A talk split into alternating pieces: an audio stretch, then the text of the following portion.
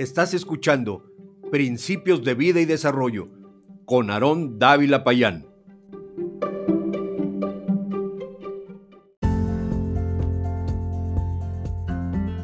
La memoria de los días pasados nos permite construir los días venideros. ¿Qué tal? Soy Aarón Dávila Payán y me da mucho gusto poder estar con ustedes nuevamente y compartir este espacio Principios de Vida y Desarrollo. Principios de Vida y Desarrollo. Principios de vida principios para la familia y principios para un buen vivir en sociedad. Este espacio es tuyo, quédate, no te lo pierdas.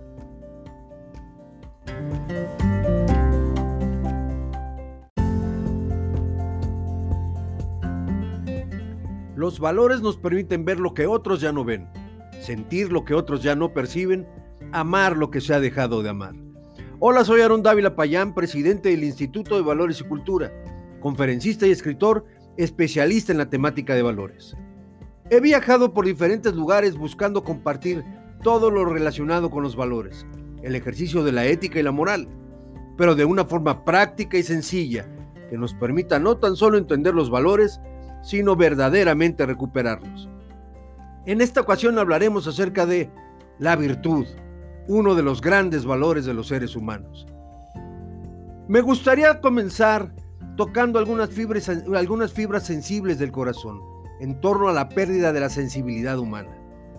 Mire usted, nos hemos convertido en una sociedad de bienes, materialista, incrédula, insensible hacia la necesidad de los demás. Una sociedad cada vez más de antivalores. Con la mayor desfachatez, abandonamos al necesitado, a la viuda, al huérfano, al enfermo, al anciano, desde niños aprendemos a mentir, a robar, a ser egoístas, a olvidarnos del bien común, en aras del éxito y la modernidad. Sufrimos en carne propia la desmedida búsqueda de la riqueza económica, como si el dinero lo fuera todo. Y ciertamente en una sociedad capitalista, el dinero es una herramienta poderosa, pero no es y nunca será el todo. Nuestro país en especial, adolece un gran mal llamado corrupción.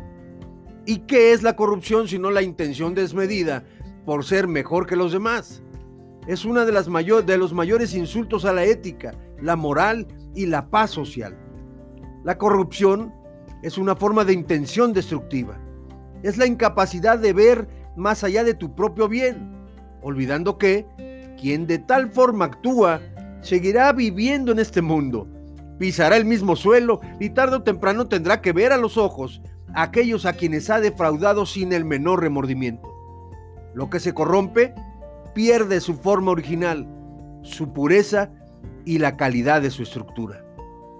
Asimismo, asimismo sucede en el corazón de quienes han permitido que este mal se arraigue en su vida. Pierden toda sensibilidad por lo verdaderamente valioso. Pierden toda virtud moral. Hablando de virtud, hay quienes definen la virtud como la capacidad de hacer el bien. En lo personal, me gusta más pensar en ella como la disposición de la persona para obrar de acuerdo con determinados proyectos ideales como el bien, la verdad, la justicia y el amor. Puedo ser capaz de hacer lo correcto, pero puedo también no tener la disposición de hacerlo. Pero eso no es posible, dirán algunos.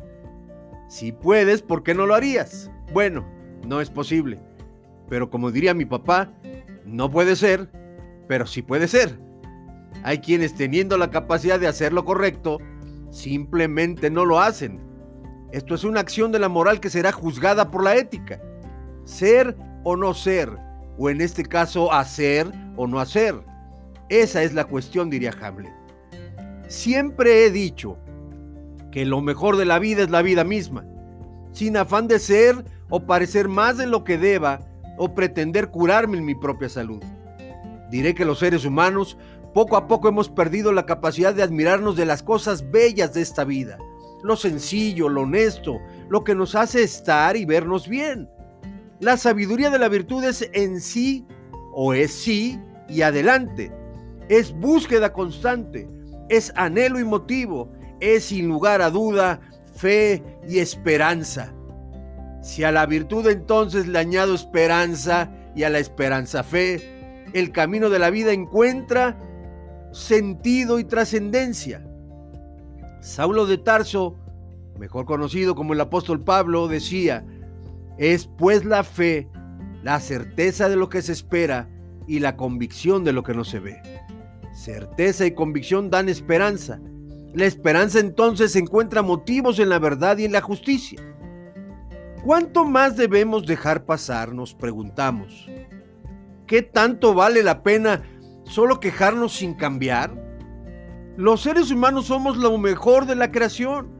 La, creación entera no solo fue puesta a nuestra disposición, sino también a nuestro cuidado.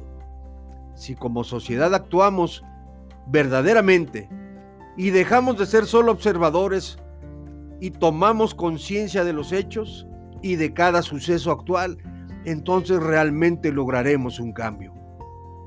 La mayor de las virtudes es vivir y vivir con esperanza, con intención de bien y deseo de seguir hacia un destino cada vez mejor. No dejemos pasar más tiempo.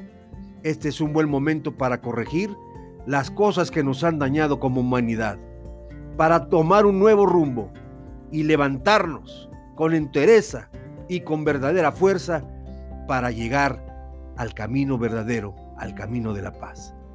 Muchas gracias y eh, nuevamente no olvides visitar mis redes sociales donde encontrarás diariamente mensajes que aportarán bien a tu vida y la de tu familia. Búscame en Facebook e Instagram como Aarón Dávila Payán y en Blogger como Principios de Vida y Desarrollo .blogspot.com principios de vida y desarrollo.blogspot.com Me encantaría escuchar sus inquietudes. Compártanme un mensaje de voz o un correo a la siguiente dirección aron.davila.payan con y arroba gmail.com Como siempre, los abrazo con cariño. Muchas gracias y bendiciones. Hasta pronto.